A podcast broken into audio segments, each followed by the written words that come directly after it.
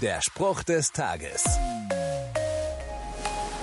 Stehst du auf Superhelden?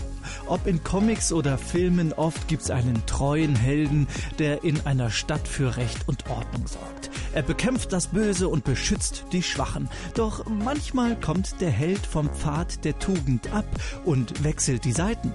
Ist das noch loyal und treu? Ich finde nicht, aber das ist ja auch nur Fiktion. Die Realität beschreibt die Bibel so.